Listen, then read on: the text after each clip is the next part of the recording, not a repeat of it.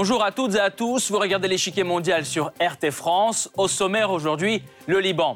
Ce pays fait face à un soulèvement populaire inédit. C'est la manifestation d'une crise politique et économique profonde. Une situation qui se répercute déjà sur les pays voisins et qui attire les regards de certains acteurs internationaux. Quelle est donc l'ampleur de la crise en cours? Depuis le 17 octobre, le Liban fait face à un mouvement de contestation d'envergure. Des centaines de milliers de personnes protestent contre la corruption et l'incompétence de la classe politique. Fin novembre, le mouvement prend un tournant violent. Des dizaines de personnes sont blessées dans l'air avec la police. Sous la pression de la rue, le Premier ministre libanais Saad Hariri démissionne. Les principales forces politiques avancent l'une après l'autre des candidatures pour le poste du Premier ministre, mais elles sont toutes rejetées par les manifestants. Ce mouvement de contestation est salué par Washington qui souhaite bousculer les positions du Hezbollah dans la région. Mike Pompeo appelle le parti à se retirer du système politique du pays. D'autres sont prêts à aider le pays sans condition. Le Royaume-Uni, par exemple, tend la main au Liban. Un ensemble d'aides financières est même annoncé. Paris préfère se limiter à des déclarations encourageant la formation d'un nouveau gouvernement.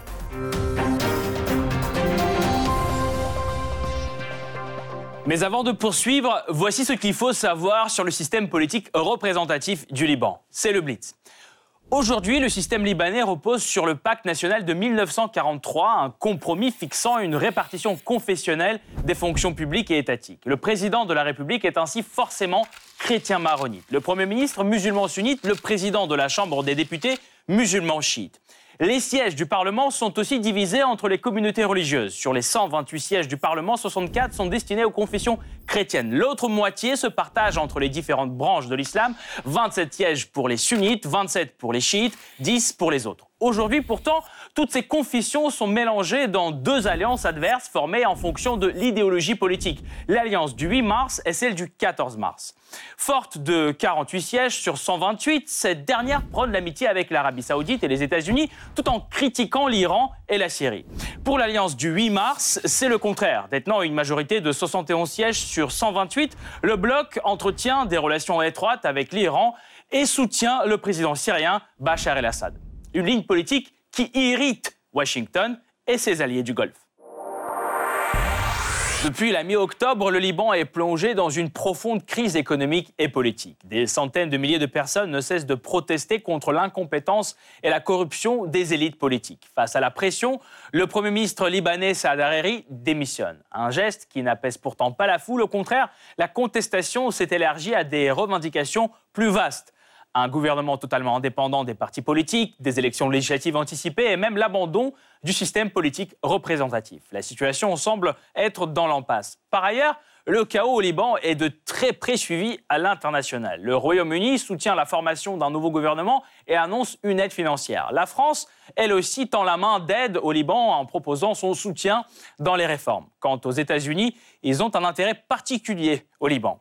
Tout en saluant la contestation, Washington cherche à affaiblir les positions du Hezbollah proche de l'Iran. Quelle est donc la stratégie des États-Unis? Qu'est-ce qui a déclenché la colère des Libanais? Et pourquoi l'instabilité au Liban peut-elle avoir des répercussions importantes dans la région? Pour répondre à ces questions, nous rejoignons Amit Shriyed, géopolitologue et éditorialiste. Monsieur Shriyed, bonjour. Bonjour.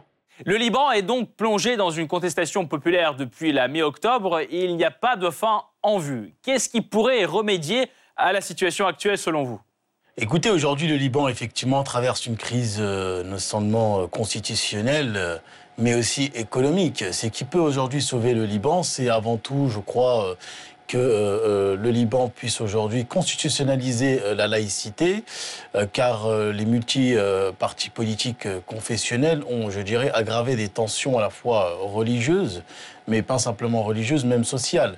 Ce qui fait, je dirais, l'unicité ou, ou la rareté de ce mouvement de contestation, c'est un appel sans précédent à toutes les classes sociales, toutes les couches sociales, de la société civile libanaise euh, d'aujourd'hui euh, demander et d'exiger à l'État euh, libanais que, que la société civile aujourd'hui prenne, je dirais, le pouvoir au Liban et que et qu'aujourd'hui un État laïque soit en tout cas euh, mis en place. Et c'est ce qui fait la particularité de ce, de ce mouvement-là, le mouvement de contestation au Liban. je crois que c'est une chose à la fois qui peut régler euh, les problèmes récurrents religieux, et les Libanais demandent simplement que tout le monde soit aujourd'hui égalitaire, quelle que soit sa, sa, religion.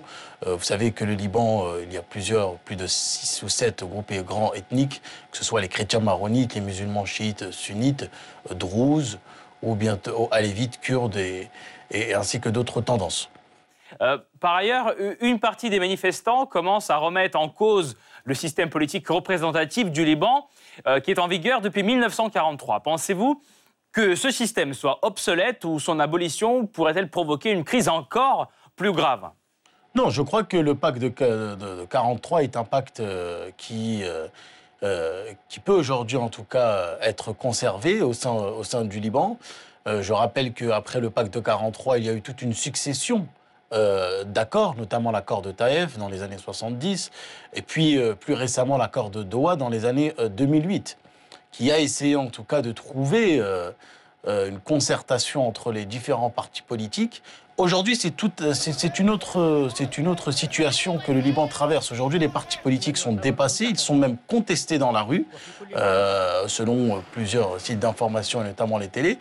Euh, quand on voit aujourd'hui que la population, la société civile libanaise contexte les partis politiques, donc ce qui fait aujourd'hui la singularité de ce mouvement, c'est d'à la fois, en tout cas, d'essayer de trouver euh, non seulement euh, des personnes de la société civile qui puissent aujourd'hui gouverner le Liban, mais aussi des technocrates qui soient aujourd'hui apolitiques pour qu'ils puissent, pour qu'ils puissent vraiment euh, régler cette situation économique. Le Liban traverse une crise économique sans précédent, notamment due à une politique monétaire un peu aventureuse, avec principalement le, je dirais, le remboursement de de la balance des, paiements et, notamment par des dépôts euh, qui ont augmenté euh, considérablement euh, des, dettes. Le Liban aujourd'hui emprunte sur les marchés financiers à des hauteurs, je dirais, faramineuses, des taux d'intérêt faramineux.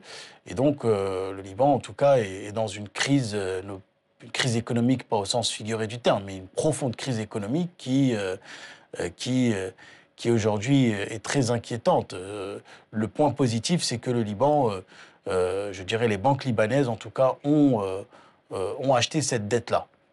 Mais il faut en tout cas aujourd'hui réinvestir dans l'économie libanaise et notamment cette taxe sur WhatsApp qui a commencé par, qui a engrangé des révolutions. je crois qu'aujourd'hui, elle date hein, depuis très longtemps il y a toute une classe politique à la fois euh, euh, où il y a euh, de la corruption au Liban, où il y a des passe-droits. Et je crois que la société civile libanaise, notamment les Libanais, ont dit qu'il fallait que cela se stoppe et que c'était trop. Merci beaucoup, Monsieur Chriette. Nous allons poursuivre notre analyse tout de suite, mais nous vous retrouverons en fin d'émission pour plus de détails sur la question. Fin novembre, le Liban est secoué par une nouvelle vague de manifestations qui prennent un tournant violent. Le 26 novembre, des heurts éclatent à Tripoli, deuxième plus grande ville du Liban. Les contestataires attaquent des banques, brisent des vitres ou détruisent des distributeurs. Des dizaines de civils sont blessés. 33 militaires sont blessés par des jets de pierre ou de cocktails Molotov. À Beyrouth, la situation n'est pas plus calme. Plus de 50 militaires sont blessés, 16 personnes sont arrêtées. Cette mobilisation inédite se poursuit depuis le 17 octobre. Des dizaines de milliers de personnes sont descendues dans la rue, paralysant complètement le pays. Les écoles, les universités, les banques et les institutions publiques sont fermées. La contestation gagne même plusieurs fiefs du Hezbollah. Plusieurs axes routiers sont bloqués, des pneus et des bennes à ordures incendiés. L'étincelle qui a mis le feu aux poudres est la nouvelle taxe WhatsApp. Le 17 octobre, le gouvernement propose de facturer 20 centimes de dollars chaque appel effectué via cette application qui est la plus utilisée au Liban. Cette décision est la goutte d'eau qui a fait déborder le vase de patience des Libanais, car depuis plusieurs années, le pays est plongé dans une profonde crise économique et sociale. Près d'un tiers de la population libanaise vit sous le seuil de pauvreté. Si aucune mesure urgente n'est prise, ce taux pourrait bientôt atteindre 50% selon la Banque mondiale. Et la corruption gagne du terrain. Le Liban fait partie des 40 pays les plus corrompus du monde, selon l'indice de perception de la corruption de Transparency International. Des pénuries d'électricité, d'eau potable, crises de déchets fréquentes, ce sont les conséquences d'une infrastructure trop vétuste. Troisième pays le plus endetté du monde, le Liban doit notamment rembourser plus de 80 milliards de dollars, soit près de 150% de son PIB. Face à la grogne populaire, le gouvernement se déclare être prêt à changer la situation. La taxe WhatsApp est abandonnée et plusieurs réformes sont annoncées. Des gestes qui n'apaisent pourtant pas la foule. Contesté par la rue, le Premier ministre libanais annonce fin octobre sa démission. Aujourd'hui, je ne vous le cache pas, je suis arrivé à une impasse. Je me rendrai au palais de Baabda pour présenter la démission du gouvernement au président de la République, Michel Aoun. Cependant, les manifestants n'entendent pas reculer. Leur slogan est tous, ça veut dire tous, ce qui signifie que la rue souhaite un renouvellement complet des élites politiques du pays. Leur première exigence, composer un nouveau gouvernement. À la différence des précédents, celui-ci devrait être composé de spécialistes indépendants des partis au pouvoir. Ce sont eux qui seraient chargés de gérer le pays jusqu'aux élections législatives anticipées. L'autre exigence de la foule porte sur le renouvellement complet du pouvoir législatif. Nombreux sont ceux qui réclament l'abandon total du système confessionnel de répartition du pouvoir. Une réforme qui, selon eux, permettrait de composer le pouvoir des personnes compétentes et non plus selon leur affiliation politique ou communautaire. Afin d'apaiser les tensions, le président libanais propose aux manifestants un compromis. Je travaille pour apporter un soutien politique au nouveau gouvernement qui comprendra des représentants des principales factions parlementaires, des technocrates professionnels de bonne réputation et des délégués du mouvement populaire. Une solution considérée par la rue comme un succès. Reste pourtant à choisir le Premier ministre.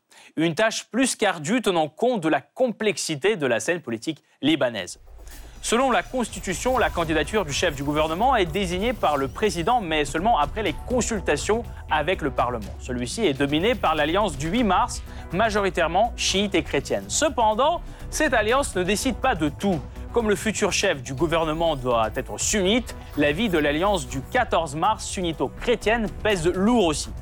Afin d'accélérer la formation du nouveau gouvernement, les deux alliances cherchent à s'entendre sur une candidature commune. Pourtant, même si un consensus devait être trouvé, le futur chef du gouvernement devrait encore recevoir le soutien des manifestants. En novembre, la rue a déjà rejeté deux figures de compromis sur lesquelles s'étaient accordées les principales forces politiques. La crise actuelle n'a pas manqué d'attirer l'attention de la communauté internationale. Presque tous les poids lourds politiques suivent de très près les événements au Liban. Comment réagissent-ils au chaos qui règne dans le pays du Cèdre. Enfin, quelles sont les racines historiques de la crise en cours? La réponse après la pause.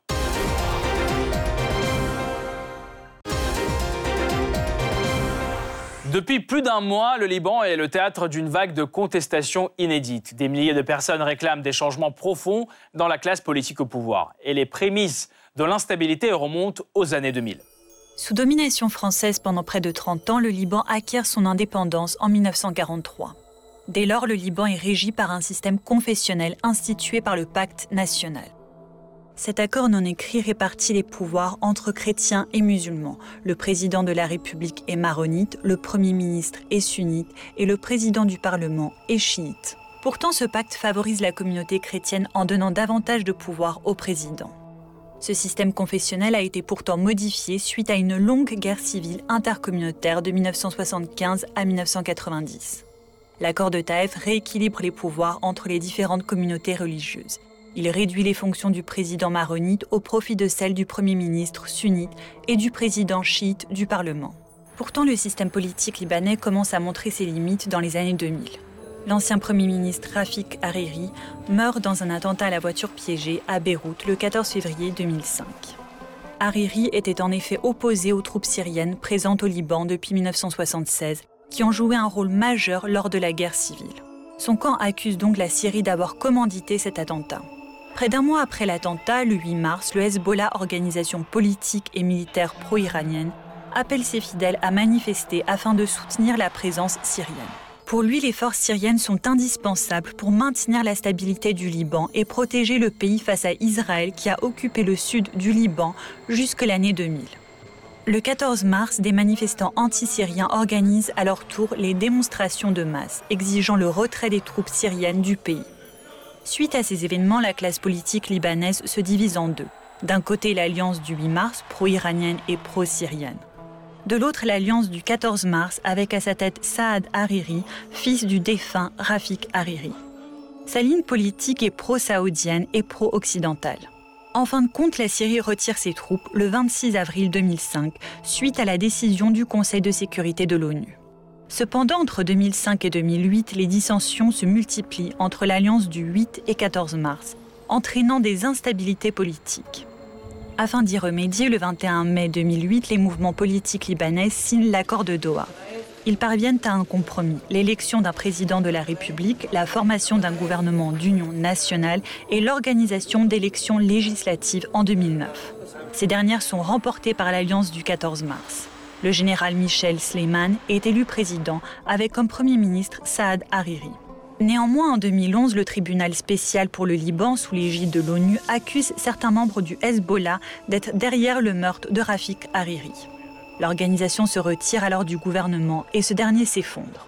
Najib Mikati, proposé par l'Alliance du 8 mars, succède à Saad Hariri comme Premier ministre. En 2012, la situation politique se détériore en raison de la guerre en Syrie. La société civile libanaise, quant à elle, est divisée entre les camps pro et anti-Bachar el-Assad. À cela s'ajoute le flux migratoire syrien, laissant craindre pour les chrétiens libanais une remise en cause de leur système confessionnel.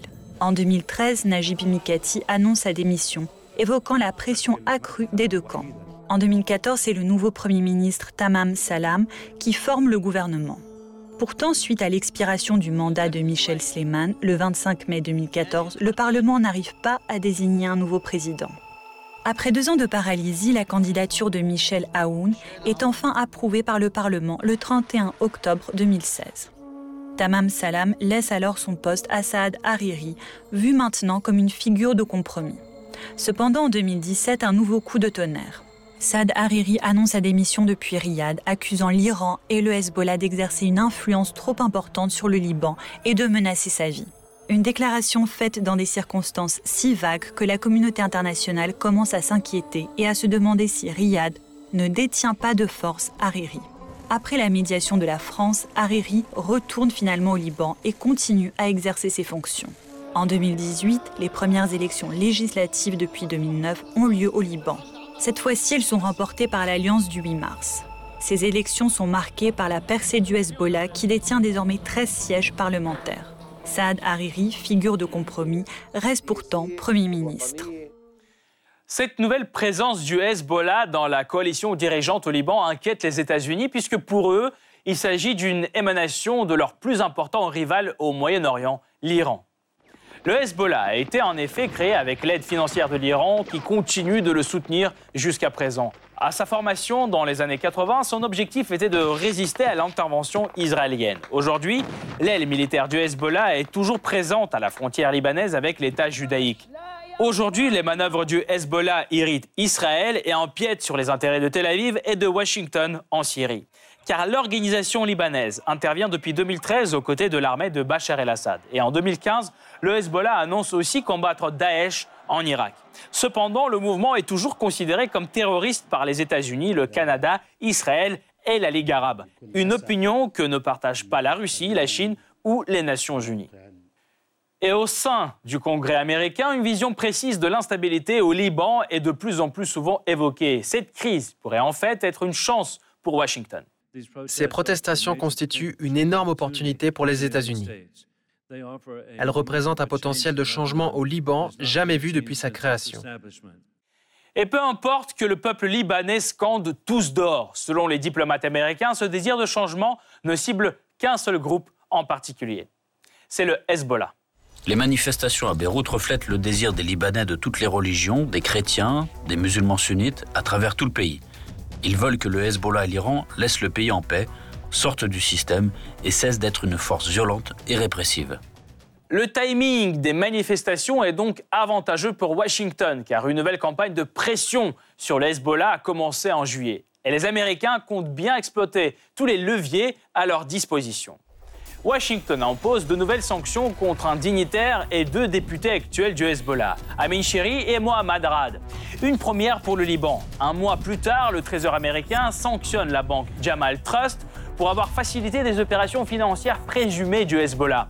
Peu importe que la banque démente ces accusations ou qu'elle coopère depuis longtemps avec USAID au Liban.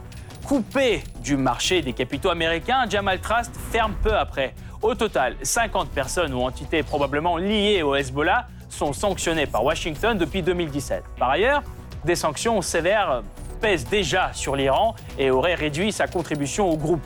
Plus que jamais fragilisée, l'économie libanaise est en plus hautement dollarisée. Environ 70% de ses ressources financières sont en dollars, ce qui la rend particulièrement sensible à ces sanctions. En fin de compte, ces mesures finissent aussi par affecter les simples citoyens libanais, car dans plusieurs régions libanaises, les programmes du Hezbollah fournissent des services sociaux aux citoyens dans les secteurs de la santé, de l'enseignement, de l'agriculture, de l'assainissement et autres. Néanmoins, Washington refuse de les lever et pose comme condition que le Hezbollah quitte le pouvoir au Liban, provoquant évidemment la colère du côté de l'Iran et du groupe libanais qui accuse les États-Unis d'entraver la normalisation de la vie politique. Le premier obstacle à la formation du gouvernement est l'Amérique, qui veut un gouvernement qui lui ressemble, alors que nous voulons un gouvernement qui ressemble au peuple libanais. Selon le dignitaire libanais, les États-Unis sont en contact direct avec les responsables et politiques locaux. Les détails de l'ingérence américaine qu'il évoque restent dans l'ombre. Deux événements pourtant coïncidaient avec le processus de formation du gouvernement au Liban. Depuis juin 2019, la Maison-Blanche a gelé l'aide militaire au Liban, 105 millions de dollars, déjà approuvés par le Congrès et le département d'État. Aucune explication n'a été donnée. Le 2 décembre, l'administration Trump annonce le déblocage de cette aide, toujours sans motif. Quelques jours après, la presse rapporte que des négociations sur la candidature du nouveau Premier ministre sont dans leur phase finale. Il s'agit d'ailleurs précisément de l'aide qu'Israël a spécifiquement demandé de geler. Cette demande, euh, révélée par The Times of Israel, aurait été adressée avant le début des manifestations à plusieurs pays, y compris les États-Unis et les pays européens. Pour Tel Aviv, toute aide visant à garantir la stabilité du Liban doit dépendre de la destruction des missiles guidés du Hezbollah par le Liban. Les États-Unis ont assuré avoir pris cet appel en considération. Pourtant, les autres pays mentionnés affichent leur soutien au Liban sans condition préalable. En novembre 2019, le Royaume-Uni annonce une aide de 25 millions de dollars pour l'armée libanaise. Londres déclare aussi soutenir la formation du nouveau gouvernement. Un message répété en écho par la France. Le Quai d'Orsay se dit déterminé à aider Beyrouth dans ses futures réformes. Même refrain chez la Ligue arabe. L'Alliance est prête à prêter assistance au Liban dans tous les domaines, notamment économiquement. Et cette aide pourrait se retrouver cruciale, pas seulement pour le Liban, mais au-delà. Car la crise financière libanaise a déjà frappé l'économie de son voisin, la Syrie. Coupé des marchés globaux par des sanctions, ce pays dépend lourdement de ses liens financiers avec le Liban pour ses échanges monétaires.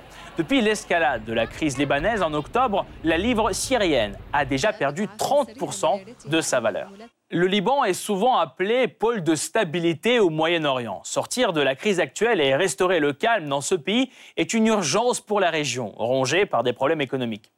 Dans les pays voisins que sont l'Irak et la Jordanie, des manifestations en cours ont aussi été provoquées par le chômage, l'inflation et la corruption. Dans ce contexte d'instabilité, les États-Unis continueront-ils d'exercer des pressions sur Beyrouth? Est-il possible de former un gouvernement libanais sans le Hezbollah, comme le souhaitent Washington et Israël? Le pays est-il encore capable de sortir du gouffre économique actuel? Pour mieux comprendre la mosaïque des stratégies régionales, nous rejoignons à nouveau Amit Shriet, géopolitologue et éditorialiste.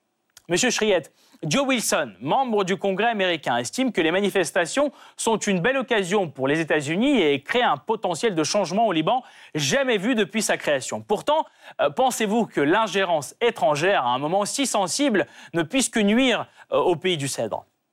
Bah, écoutez, l'ingérence étrangère, moi je crois qu'il y a des, je dirais pas une ingérence, mais je pense qu'il y a des, des, intérêts qui sont à la fois partagés, notamment on le voit avec le Hezbollah notamment et avec l'Iran, qui a un intérêt, euh, je dirais, géostratégique, euh, notamment dans la région. Les États-Unis aussi qui ont effectivement euh, intérêt que le Hezbollah, en tout cas, soit écarté. Euh, je vous rappelle que dans les manifestations, les gens ont scandé, en tout cas, des, euh, des slogans euh, anti-Hezbollah. D'ailleurs, le Hezbollah ne soutient absolument pas les, révolutions, la plupart, des partis politiques. De plus, la France aussi, qui a une vision à la fois neutre, en tout cas sur le sujet, est en train de, d'analyser en tout cas de façon neutre et, et, de ne pas prendre en tout cas parti. Elle soutient, comme le font les États-Unis, euh, la société civile et euh, effectivement un gouvernement, euh, je dirais, qui soit représenté. de plus, je pense qu'aujourd'hui aussi, la Russie peut jouer peut-être un acteur majeur, notamment sur la crise du Liban, peut-être avec une médiation, qui sait, comme l'a fait le Qatar en 2008. il peut y avoir une médiation de la Russie, et, et donc la Russie est un partenaire de, tous les acteurs, tous les protagonistes, a des bonnes relations, que ce soit avec l'Arabie saoudite ou l'Iran. Je pense que ça aussi, euh, peut-être, cela peut être une idée intéressante. Et, quid de la France par ailleurs? Paris est déjà venu en secours en 2017 quand Saad Hariri a annoncé sa démission depuis Riyad. Aujourd'hui, elle se dit déterminée à aider Beyrouth, mais pas d'action concrète pour l'instant. Et les déclarations sont assez vagues. La France euh, pourrait-elle remédier aux difficultés libanaises aujourd'hui, pensez-vous? Oui, la France, elle peut en tout cas jouer un rôle. La France euh, est un acteur à, la fois historique au Liban. Elle a effectivement, comme vous l'avez bien souligné, euh, désengrangé euh, la crise qui, avait été qui avait été exercée notamment par Rafik Hariri, qui avait démissionné de Riyad, notamment pour des mesures de sécurité. Et donc le président Emmanuel Macron avait fait effectivement une médiation, notamment en Arabie Saoudite. Je lui avais écrit aussi une note stratégique en ce qui concerne en ce qui concerne les, relations entre la France et l'Arabie saoudite et le Liban, en intégrant effectivement, je lui avais proposé d'intégrer une médiation russe, car la Russie a une de bonnes relations aussi dans toute la région et est un acteur majeur. Je crois que la France peut jouer un rôle en tout cas de paix, de diplomatie, d'entente à la fois entre les deux pays, à condition en tout cas que les, euh, que les conditions soient propices à ce dialogue-là. Je pense que euh, nous verrons en tout cas comment euh, la situation évoluera, car la situation sur place au Liban, d'après mes informations et, de, et des confrères que, que j'ai qui sont sur place, me disent en tout cas que la situation évolue de façon très vite. Et même nous, pour analyse politique, il est très difficile effectivement de, d'analyser, euh, je dirais, jour, euh, jour après jour la situation, car euh, l'évolution, comme vous le savez, va, très très vite. Mais je pense que le Liban ne refera pas en tout cas les erreurs du passé, les démons, et je pense que d'autres pays comme la Russie, la France, voire même les États-Unis, peuvent en tout cas jouer un rôle de paix et de garantie à travers une résolution, que ce soit au sein du Conseil de sécurité. C'est ce que, en tout cas, moi, je, pense et ce que je demande. Merci beaucoup, Amit Shriet. Euh, je rappelle, vous êtes géopolitologue et éditorialiste. Amit Shriet était avec nous aujourd'hui euh, merci encore pour votre analyse et votre éclairage. Cette partie-là n'est pas encore terminée. La semaine prochaine, une nouvelle partie vous attend avec d'autres pions sur l'échiquier mondial. À bientôt sur RT France.